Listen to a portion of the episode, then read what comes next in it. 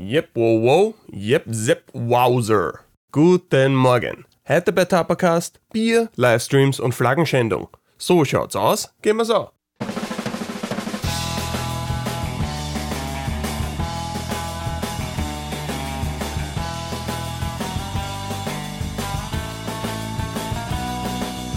Servus und grüß euch zu Tapacast. Ich bin der Tapa und das ist mein Podcast. In dem rede ich über YouTube, die Welt und alles, was mir sonst so einfällt. Wichtigste Frage zuerst, wie ist es wieder? Es ist ziemlich grau in grau, nicht gerade Postkarten wieder, sagen wir so.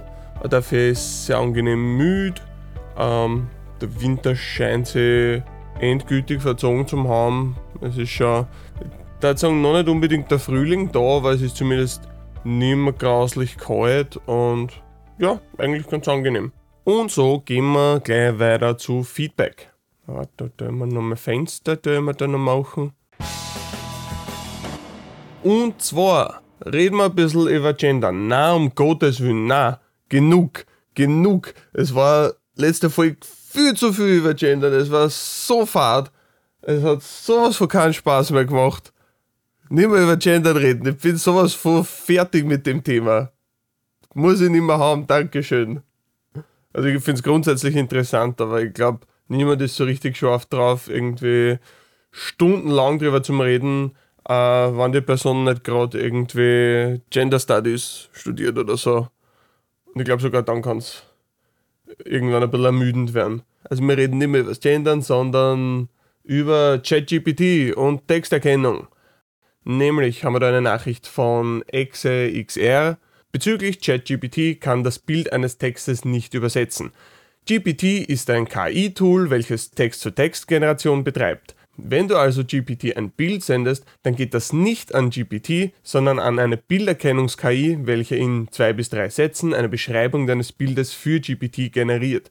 Was du bräuchtest, ist ein OCR-Programm in der jeweiligen Sprache, welches zuerst den Text aus dem Bild generiert. Diesen Text kannst du dann entweder GPT zur Interpretation geben oder eventuell zuerst lieber in Deutsch oder Englisch via DeepL umwandeln lassen. Woher ich das zu wissen glaube, arbeite aktuell an einer KI-Pipeline im Rahmen meiner Masterarbeit. Ähm, ja, da hast du einen Punkt natürlich. Also ich habe mir das dann in der Zwischenzeit eher ein bisschen angeschaut. Ich weiß nicht, ob, ich OCR oder OCR sagen soll. Aber sagen wir mal OCR, da weiß ich es nicht besser und sage einfach in die deutsche Abkürzung. Ich weiß ja, dass der englische Begriff ist, aber ich weiß auch nicht, wofür er steht, also bitte. Aber auf jeden Fall haben wir es in der Zwischenzeit angeschaut und ja, OCR ist definitiv ein praktischerer Ansatz für das Ganze. Ich habe halt einfach keine Erfahrung damit gehabt und habe mir gedacht, wenn, wenn das so ein Tausendsasser-Ding ist, dann probiere ich das einfach mal mit ChatGPT aus und schaue, was rauskommt. Und ich muss sagen, zu meiner Verteidigung, also es hat schon oft funktioniert. Es ist nicht so, als dass das überhaupt nicht geht. Also es funktioniert überraschend gut. Das Orge ist halt, dass ab und zu geht es halt komplett Banane und gibt halt irgendwas aus, was halt einfach überhaupt nicht stimmt. Da frage ich mich dann auch ein bisschen, wo da der Unterschied ist, warum es einmal relativ solide funktioniert und eigentlich einen wirklich sinnvollen zusammenhängenden Text, der tatsächlich da steht, äh, erkennt und man übersetzen kann. Und andere Male erfindet er einfach irgendeinen Scheiß, obwohl beide Bilder eigentlich klar erkennbar Text darstellen. Äh, keine Ahnung, woran es liegt, aber auf jeden Fall funktioniert es manchmal schon. Ähm, ich habe jetzt trotzdem mich schon ein bisschen eingelesen, was OCR-Programme angeht und mich da ein bisschen herumgespielt, weil es zukünftig für äh, Recherche und so sicher hilfreich sein könnte. Und ich muss sagen, ich bin überrascht, wie gut das rennt. Also es hat natürlich trotzdem mal irgendwo seine Probleme, aber alles in allem haut das schon ganz gut hin. Da brauche ich keine KI für so ein Zeug. Natürlich zur Übersetzung ist dann weiterhin schon noch gut, also Google Translate zum Beispiel, um das ich nicht herumkommen, weil bringt mir nichts, wenn ich einen Text erkennen lasse und dann habe ich Russisch da stehe und kann mit dem Russischen nichts anfangen. Also. Aber ja, danke für den Tipp auf jeden Fall. Ist hilfreich, weil ich glaube, also ich wie die meisten Leute habe nicht sonderlich viel Ahnung, wie was man heute als KI bezeichnet, wie das tatsächlich funktioniert. Also ich ein bisschen, bisschen mehr Hintergrundwissen als der Durchschnittsmensch wahrscheinlich, aber nicht so viel, dass ich jetzt wirklich die, die Funktionsweise genau versteht hat. Dann habe ich noch zwei Feedback-Meldungen zur Brauunion. Nämlich der Markus sagt, super Einstellung, dass du nicht gern Braunion-Biere trinkst. Ich kann dir dann nur zustimmen. Aber weil du explizit Wieselburger erwähnt hast, das gehört leider auch zur Braunion. Ja, das stimmt, Markus. Das weiß ich eh. Es hat mich damals auch sehr traurig äh, gemacht, wie ich das herausgefunden habe, aber weiß ich tatsächlich schon länger. Aber was soll ich machen, wenn ich das in meinem Stammpub halt so billig kriege? und jedes andere Bier so viel mehr kostet. Was soll ich da, Markus? Und gut schmecken tut's auch noch. Also, es, es ist eine harte Welt. Aber ja, grundsätzlich ja, ich weiß halt, dass Wieselburg auch zur Braunion gehört. Und ich vermeide Braunion-Bierkonsum so weit möglich, aber wie gesagt, wenn ich eine Wahl habe zwischen einem 5-Euro-Bier und einem 3-Euro-Bier, dann wird ich schon mal schwach und fröne der Braunion. Auch wenn es noch so weh tut. Und dann die zweite Meldung dazu, Plus 666 hat gesagt, die Braunion gehört zum Heineken-Konzern. Also haben noch ein paar andere Menschen auch angebracht, diese Bemerkung. Ja, genau so ist es. Also Heineken, ich glaube, der größte Bierkonzern auf der Welt. Also es gibt da so drei große Player oder so, die halt alle so, was weiß ich, wie viel 100 Brauereien besitzen. Ähm, und Heineken ist einer davon. Ja, Heineken besitzt die Braunion. Das heißt, nicht nur ist die Braunion in Österreich, ja, versuchen es zumindest monopolistisch unterwegs zu sein, sondern das erstreckt sich dann auch über die ganze Welt, was natürlich dann noch cooler ist. Ganz tolle Sache da dieser Konsolidierung zu zum Schauen, äh, wo man irgendwann dann einmal den Preis ja, kontrollieren kann. Ganz cool. Mal abgesehen davon, dass man die Vielfalt damit auch möglicherweise einschränkt oder zumindest halt diktieren kann, wo der Markt hingeht. Finde ich tatsächlich nicht so super. Gut, gehen wir weiter zu, was ich gerade so tue. Ich kann sagen, ich tue gerade so jubilieren, weil, Halleluja, ich habe endlich ein Skript zum Video fertig. Das heißt, immer noch ein weiter Weg, bis das Video fertig ist. Aber ich kann euch sagen, ich freue mich sehr, das Skript ist fertig es ist gut und ich bin happy. Es, es war ein harter Kampf und es hat sich eine ganze Weile gezogen, aber jetzt bin ich richtig happy damit und jetzt kann ich dann alle anderen Teile der Produktion in Angriff nehmen.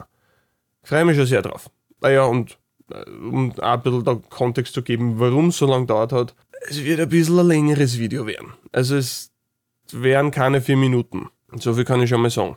Wie viel es dann tatsächlich werden, ist noch fraglich, aber äh, 10 Minuten sind es auf jeden Fall. Das heißt, da kann man sich dann auf ein bisschen längere, ein bisschen längeren, weiß ich nicht, Zuschauerspaß, ne? das klingt weird. Man kann sich auf ein bisschen ein längeres Video freuen, so, warum mache ich es immer so kompliziert? Juhu. Passt, gehen wir weiter zu Publikumsfragen. Miau, miau, miau. Vorher holen wir aber nur was zum Trinken. Sag ich aber nicht öffentlich, das ist geheim. Das ist nur für uns zwei bestimmt. So, er ist wieder da mit einem wunderbaren Glas Wasser. Also gehen wir weiter zu den Publikumsfragen. Nämlich Dragon Obscur... Na, warte nochmal, das ist ein englischer Name. Dragon Obscuritas fragt, sagt, whatever. Hallo. Servus. Ich bin erst vor kurzem auf diesen Kanal gestoßen und hätte daher gleich ein paar Fragen. 1. Gehst du auf Videovorschläge grundsätzlich ein? Falls ja, wo kann man einen Videovorschlag posten? 2. Werden zukünftig alle deine Videos vom Podcast abgesehen auf Englisch und Deutsch rauskommen oder nur manche? 3. Entstehen die englischen Versionen zuerst und werden dann auf Deutsch übersetzt oder umgekehrt? Großartige Arbeit sowohl in diesem Video als auch auf dem gesamten Kanal. Große, kräftige und flauschige Umarmung für euch alle. Uh, das ist lieb. Was nicht, sind euch alle, sind das die Leute, die, die Zuhörer, die da gemeint sind oder weiß nicht, aber also ich freue mich auf jeden Fall. Meine, meine multiplen Persönlichkeiten freuen sich sehr über die, über die flauschige Umarmung. Sehr lieb. Also, gehen wir es der Reihenfolge nach durch. Eins, äh, gehe auf Videovorschläge ein. Ja, grundsätzlich schon, wenn es gut sind. Also ich versuche jeden Vorschlag zumindest zu antworten. Natürlich so wenig Videos wie ich mache, werden die meisten nicht umgesetzt. Aber grundsätzlich, ja, gehe ich schon drauf ein und finde es immer cool, wenn man Leute äh, Videovorschläge schicken. Natürlich sind jetzt nicht alle super, super großartig, aber manche halt schon. Ja, helfen mir ein bisschen so über meinen eigenen Tellerrand hinaus zum Schauen und irgendwie mit Sachen in Kontakt zu kommen, über die ich noch nicht so viel weiß oder von denen ich noch nichts gehört habe. Also grundsätzlich werden Videovorschläge immer geschätzt und das machst du ganz einfach folgendermaßen. Entweder du hinterlässt mir einen Kommentar unter dem Video oder du schreibst mir eine Mail oder du schreibst das ins Subreddit. Gingen alle drei Sachen, sage ich dann eh am Ende vom Podcast nochmal. Also einfach raushauen und dann ja, kriegst du eine Antwort drauf. Nummer zwei, äh, werden meine Videos zukünftig auf Englisch und Deutsch rauskommen? Jo, immer. Also eh schon seit, seit ich mein erstes deutsches Video gemacht habe, sind eigentlich so gut wie alle Videos auf Deutsch und Englisch rausgekommen, waren nicht sogar alle, außer ja, Podcast-Videos halt. Und das habe ich vor, zukünftig so zu machen. Ich weiß jetzt nicht, hat es irgendwas gegeben, was ich nur in einer Sprache gemacht habe? Also ja, die Shorts mache ich halt nur auf Englisch. Aber abgesehen davon, und wo ich erst mache als erst, ich mache immer als erstes Deutsche.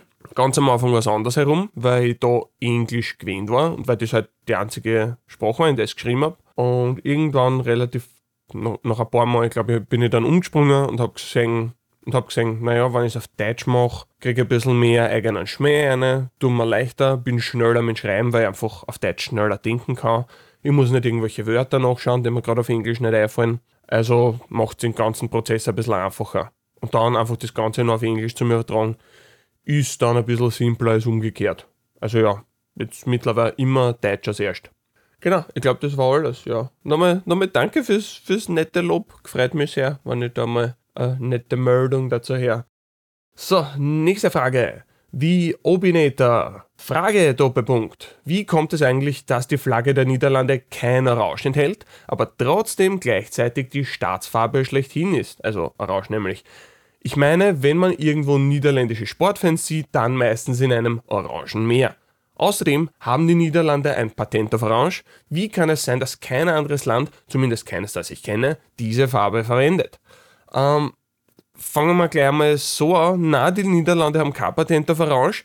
Äh, ich kann dir da zum Beispiel sagen, die Flaggen von der Elfenbeinküste, von Irland, von Niger, von Indien haben alle Orange drin. Dann hast du noch Bhutan, oder ist Bhutan? Ja, Bhutan hat auch Orange. Äh, puh, fällt mir noch irgendwas ein? Im Moment nicht, aber es gibt sicher noch ein paar andere mit Orange. Also es gibt ein paar. Es kommt selten vor, aber es kommt vor. Und witzigerweise halt eben in der niederländischen Flagge selber nimmer. Nimmer deswegen, weil am Anfang, also die, die Flagge, mit der es praktisch angefangen hat, die Prinzenflach, ich hoffe, ich habe das gerade richtig gesagt, falls mir irgendwelche niederländischen Menschen zuhören. Ich habe mich sehr versucht, euch gut auszusprechen. Wir haben das eh, aber halt ein bisschen anders. Und deswegen ja. Prinzenflach auf jeden Fall äh, also die Prinzenflagge, ähm, das war so die erste äh, niederländische Flagge, also, also, oder die Version 1.0 praktisch von der heutigen niederländischen Flagge. Das heißt, das Orange hat man dann einfach auf Rot tauscht später. Und deswegen ist halt Orange trotzdem noch die niederländische Farbe, weil das halt ja, eine ganz besondere Farbe ist, mit der sich halt nicht viele andere Länder identifizieren und weil es halt die erste äh, Flagge von Erna halt tatsächlich orange drin gehabt hat. Wird mittlerweile ein bisschen kritisch gesehen, weil die einzigen oder die meisten Niederländer, die mit der alten Flagge herumrennen, sind halt irgendwelche rechtsradikalen Wahnsinnigen. Und das ist halt nicht unbedingt was, wo man damit, womit man assoziiert werden will. Und deswegen ist der ein bisschen in Verruf gekommen, aber grundsätzlich symbolisiert die also geschichtlich was richtig Cooles, weil das halt so, also die Niederlande waren damals noch habsburgische Besitzung, also spanische Linie für die Habsburger und die haben halt da revoltiert und haben im Endeffekt zu einer Unabhängigkeit erkämpft. Äh, deswegen übrigens auch Niederlande, es mehrere Länder waren, verschiedene Teile, die dann zu die Niederlande als eine Nationalität zusammengefasst worden sind. Und da kommt die Flagge eigentlich her aus diesem ja, republikanischen Unabhängigkeitsgedanken. Was cool ist, aber ja, wie gesagt, heute, wenn du jemanden mit der Prinzenflach siehst, eher uncool. Was aber witzig ist, weil natürlich, wenn du jetzt irgendwie Fußballfan aus aus den Niederlanden bist, dann tragst du trotzdem Orange und da hat es halt überhaupt nicht diese Konnotation. Also eh so ein bisschen so ähnlich wie bei uns. Also wenn du jetzt Leute bei uns mit einer rot-weiß-roten Flagge herumrennen siehst, ja klar können es einfach nur normale Patrioten sein, aber die Chancen stehen nicht schlecht, dass sie einen gewissen politischen Einschlag haben. Hingegen, wenn du einfach mit jemandem mit einem Österreich-Trikot siehst, kann jeder sein.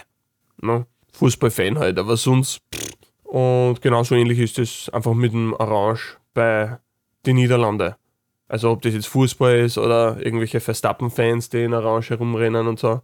Und orangene Bengalo-Rauchdinger anzünden, damit man nichts mehr von der Rennstrecken sieht. Hat nichts mit Nationalismus zum da, so wie es die Demonstration mit der alten Flagge praktisch, was, was damit verbunden wird.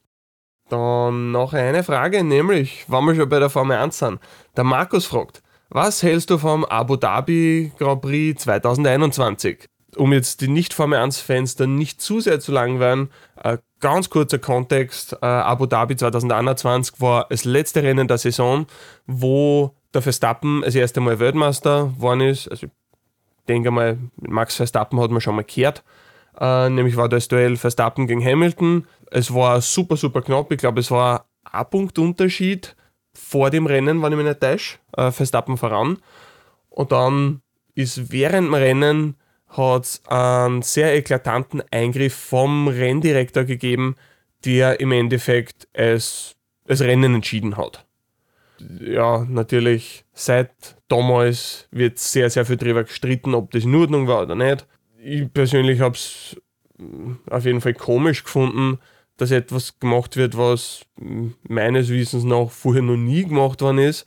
Also es war innerhalb der Regeln, aber es war zumindest ohne einen Präzedenzfall zu haben, dieser Eingriff. Und so äh, eine Weltmeisterschaft entschieden zu kriegen, ist halt einfach ein Schatz, weil die Weltmeisterschaft in der Saison war großartig. Es war so spannend, es war so viel Action, es ist so oft hin und her gegangen und es war eigentlich eine großartige Werbung für die Formel 1 und dann endet das halt mit so einem Schaß. Das war einfach zach. Wobei ich aber auch sagen muss, also Ada Verstappen hat sich die Weltmeisterschaft absolut verdient. Hat man jetzt die letzten zwei Jahre gesehen, wo er einfach außer Konkurrenz einfach alles gewonnen hat, was noch gegangen ist. Aber war ein bisschen schade, dass über seiner ersten Weltmeisterschaft so ein bisschen ein Schatten drüber hängt. Also war cooler gewesen, wenn es wirklich nur auf der Strecke äh, entschieden worden wäre, aber so wie es gerannt ist, ist gerannt und kann man auch nichts mehr machen. Auf jeden Fall war es ein Haufen Drama und das kann die Formel 1 auf jeden Fall gut. Gerechtigkeit, der eine Sache, aber Drama haben sie auf jeden Fall. Und damit gehen wir weiter zum Hauptthema. Nämlich, warum ich keine Livestreams mache. Ist jetzt mittlerweile schon nicht mehr so hart der Trend, aber vor ein paar Jahren habe ich irgendwie das Gefühl gehabt, dass jeder YouTuber und sein Hund irgendwie einen Livestream machen regelmäßig. Und ich habe schon mit dem Gedanken gespielt, ob ich möglicherweise mal sowas machen sollte. So. Aber habe mich dann relativ schnell sehr klar dagegen entschieden. Äh, das hat vor allem zwei Gründe. Der eine Grund ist, ich darf für mich selber ehrlicherweise zugeben, so interessant bin ich nicht. Ich kann live nicht so gut performen, dass es wirklich über längere Zeit wirklich spannend ist. Ich weiß, das ist gerade witzig zum Hören in einem Podcast, wo ich genau das mache, aber der springende Punkt ist halt, es ist nicht live. Ich kann das so zusammenschneiden, dass alles, was irgendwie nervig ist oder was blödsinnig ist, einfach rausgeschnitten werden kann oder was einfach fad ist. Das kann ich alles noch selber kontrollieren. Und dadurch kann ich ein Produkt im Endeffekt außerbringen, das meinem Standard entspricht. Und das kann ich bei einem Livestream nicht. Natürlich ist es eine Übungssache, also wenn du das oft genug machst, irgendwann einmal haut das so oder so gut hin. Das glaube ich schon, dass ihr das kennt. Ich sehe aber ehrlich nicht so einen Sinn dahinter. Also ich frage mich dann immer, und das soll jetzt nicht gemein klingen, aber was genau ist der Wert von einem Livestream? Also für ein spezielles Ding, irgendein Event und so, man sagt, einmal im Jahr mache ich einen Livestream, das ist die eine Sache. Die Vlog Brothers machen das zum Beispiel. Da gibt es äh, P4A, das ist äh, Project for Awesome, wo ganz viel Spenden gesammelt werden für, für einen wohltätigen Zweck, für lauter coole Sachen. Und da machen sie halt einen ganzen Tag oder mehr, jetzt mittlerweile mit Pausen, aber auf jeden Fall über sehr lange Zeit, machen sie halt Livestreams, was mit allerhand Leid reden und lustige Sachen passieren und so. Und das finde ich schon ganz cool, aber wie gesagt, das ist halt einmal im Jahr. Regelmäßige Livestreams, das ist, also für mich ist so das auch, ich mache vor allem Sachen, von denen ich gern mehr sehen will in der Welt und die selber gern konsumiere. Und ich konsumiere einfach keine Livestreams. Ich finde es fad. Ich finde es, für mich fühlt es sich sehr an wie Zeitverschwendung. Klar, das ist was, was du irgendwo im Hintergrund rennen lassen kannst, was irgendwie so in der Downtime, während du andere Sachen machst, du rennen lassen kannst, um so ein bisschen so soziales, soziale äh, Atmosphäre trotzdem zu haben. Also das Äquivalent von in Fernseher im Hintergrund rennen haben, während du irgendwas anderes tust. Verstehe ich schon irgendwo. Es gibt mir persönlich halt relativ wenig. Deswegen sehe ich da auch keinen Grund, das zu machen. Und anderer Grund dafür, wann, also ich habe es eh schon ein bisschen angesprochen, wann man einen Livestream macht, dann hat man keine Kontrolle über den Output. Klar, im Moment hast du Kontrolle drüber. Aber wenn du dich verrätst, wenn du irgendeinen Blödsinn sagst, wenn du was Falsches sagst, wenn da irgendein Schaß auskommt, jetzt wörtlich oder im übertragenen Sinne, ähm, du kannst es nicht kontrollieren und das ist dann einfach im Internet und womöglich für die Ewigkeit, weil es natürlich immer super gescheite Leute gibt, die das dann alles mitschneiden, weil wenn da irgendein Hauptballer passiert, dann wird das gleich auf YouTube gestellt oder wo auch immer und du wirst damit bloßgestellt. Und das ist halt ein realistisches Ding, was halt einfach passiert. Und dessen bin ich mir sehr, sehr bewusst. Und das ist halt einfach nichts, was ich sonderlich mag. Also viel von dem, was ich mache, da geht es ja nicht um mich, sondern es geht um das, was ich zu bieten habe als Produkt. Also ob das jetzt meine normalen Videos sind, ob das Shorts sind, ob es das Podcast ist. Das Produkt soll im Vordergrund stehen. Und ich habe das Gefühl, Livestreams sind sehr viel persönlichkeitsbezogen. Es geht nicht so sehr darum, worüber ich rede, sondern es geht darum, dass ich drüber rede. So ein bisschen. Da habe ich einfach kein sonderliches Interesse dran. Und wie gesagt, man ist halt einfach exponiert. Wenn du irgendwas falsch machst, dann ist es einfach im Äther für immer wahrscheinlich. Ich bin schon der Meinung, ich will volle Kontrolle darüber haben, was von mir im Internet ist und was nicht. Ich glaube, viele Leute die Sachen fürs Internet produzieren, auch wenn es noch so ein kleines Publikum im Internet ist, für das sie produzieren, äh, sollten sie vielleicht einmal den Gedanken machen, so, wie ich, dass das womöglich für immer im Internet verfügbar ist. Das sind so die Gründe, warum ich keine Livestreams mache. Also es, es hat auch gewisse Nachteile natürlich, dass ich das nicht mache, weil Livestreams scheinen einerseits ziemlich gut einträgliche Programme zum sein, wo man, also wo man recht viel Geld machen kann damit, was natürlich finanzierungsmäßig eine interessante Option ist, um den ganzen Channel und so am, am Renner zu halten halt. Ist ja natürlich äh, dann praktisch so Geld, was liegen lassen wird, wenn man es nicht macht. Aber alles in allem kann ich sehr gut damit leben und ich muss auch sagen, ich glaube, dass man nicht so massiv Spaß machen darf. Genau, deswegen mache ich nicht. Und weil wir schon davon geredet haben, müssen wir jetzt unbedingt weitergehen zum lieben Geld. Damit ist mal eine Zuseherfrage von Matta. Ich glaube einmal, das ist der Vorname. Ich kenne den Namen nicht, aber scheint ein Name zu sein. Also, Matta fragt: Merkt der Algorithmus, wenn ich die Zwischendurchwerbung überspringe, bringt das ZB dir einen monetären Nachteil? Da muss ich schon mal sagen, danke Matta für diese Geschichte, für diese Frage, weil ich da was dazugelernt habe.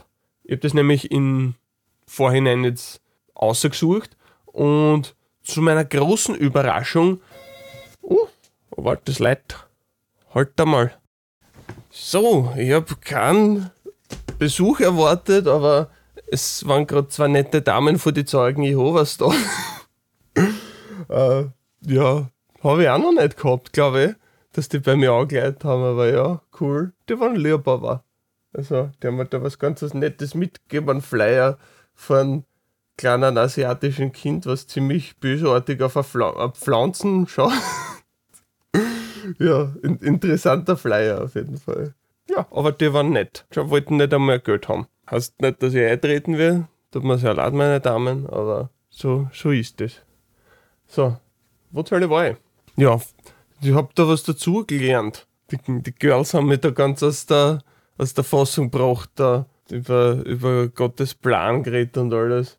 Weiß ich gleich gar nicht, wo ich, wo ich war vorher. Naja, nämlich, ich war ein bisschen schockiert, nämlich ich war der Meinung, dass sobald ein Werbeeindruck geschalten wird auf YouTube, in welcher Form auch immer, ob es ein Banner ist, ob es ein, ein skippable Ad ist oder ein non-skippable Ad, also zum Überspringen oder nicht, dass auf jeden Fall ein Geld ausschaut und der Typ und die Ort der Interaktion halt einfach entscheidet, wie viel Geld ausschaut. Anscheinend ist aber das System so, dass wenn es ein skippable Ad ist und man nicht mindestens 30 Sekunden den Renner hat oder es eine Interaktion mit der Werbung gibt, dann sehe ich nichts.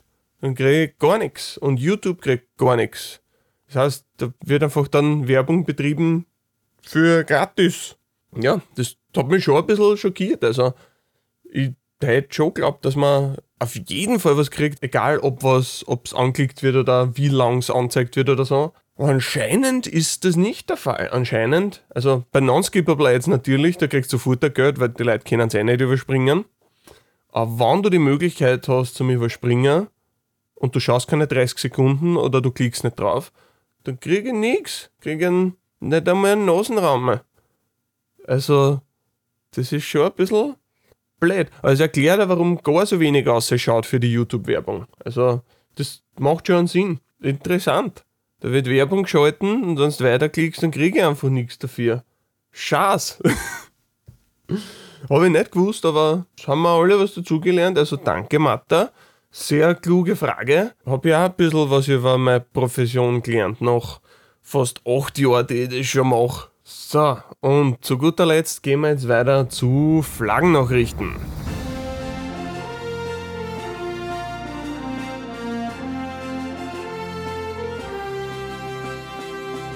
Was ich schon mal sagen kann, äh, es ist nicht wirklich eine neue Nachricht, also das ist schon sechs Jahre her. Aber ich habe gefunden, dass das so ein, so ein leibender Artikel war, äh, den habe ich einfach aussprechen müssen. Und ich muss ehrlich sagen, also Flaggennachrichten sind momentan zu uns gerade ein bisschen langsam. Also irgendwie Waco, Texas hat eine neue Flagge gekriegt. Das ist irgendwie spannend, aber ich will nicht immer über amerikanische Flaggen reden.